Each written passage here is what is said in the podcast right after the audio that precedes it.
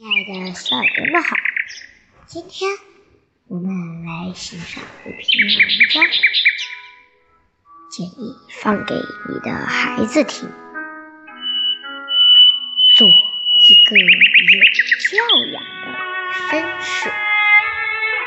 亲爱的孩子，请你想一想，我们对你倾注的心血。我最大的心愿，并不是希望你。成就什么大事业，而是希望你成为一个有教养的绅士。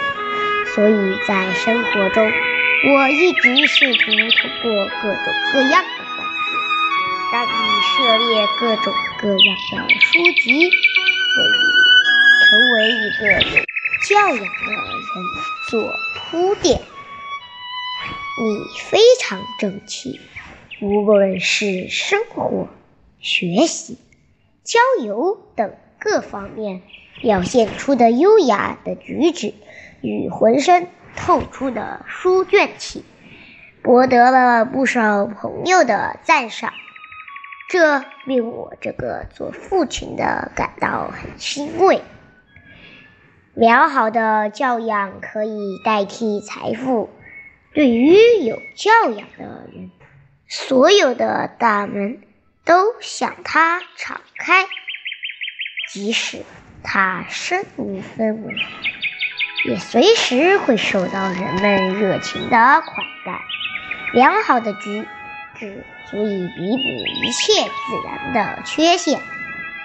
通常，一个人最吸引我们的，不是容貌的美丽，而是举止仪态让人心悦诚服。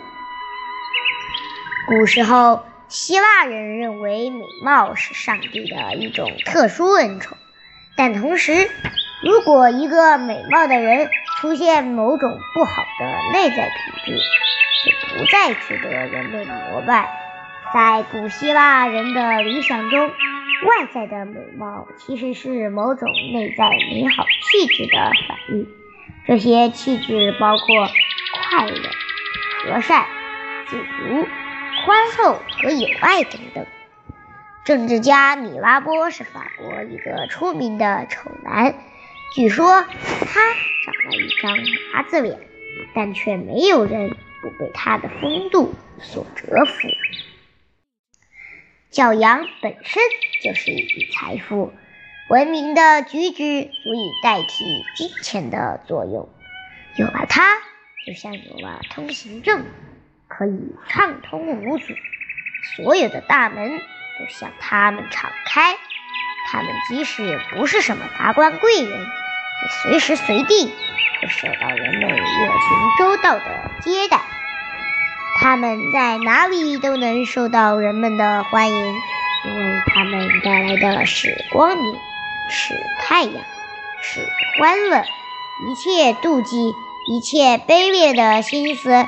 遇到他们，自然就会举手投降，因为他们肯定也会受到那种与人为善的态度的感染。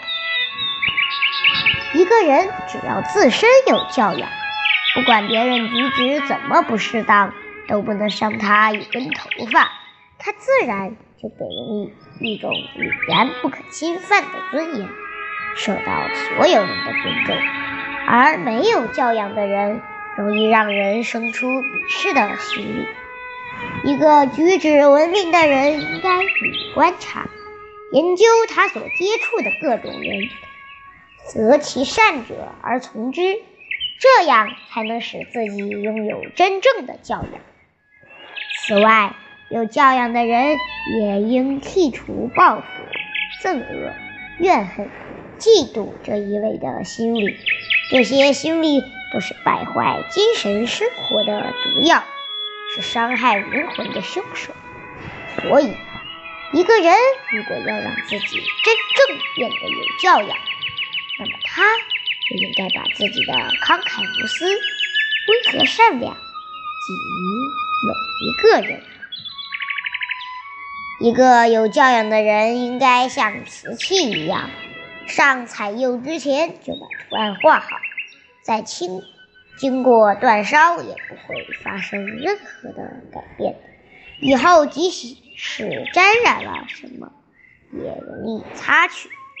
一个有教养的人可能会失去很多，但不会丢掉他的勇气、乐观、希望、德性和自尊。这样，即使他失去了很多，但他实际上仍然是很富有的。好了，今天的文章就到这里，我们下期再见，拜拜。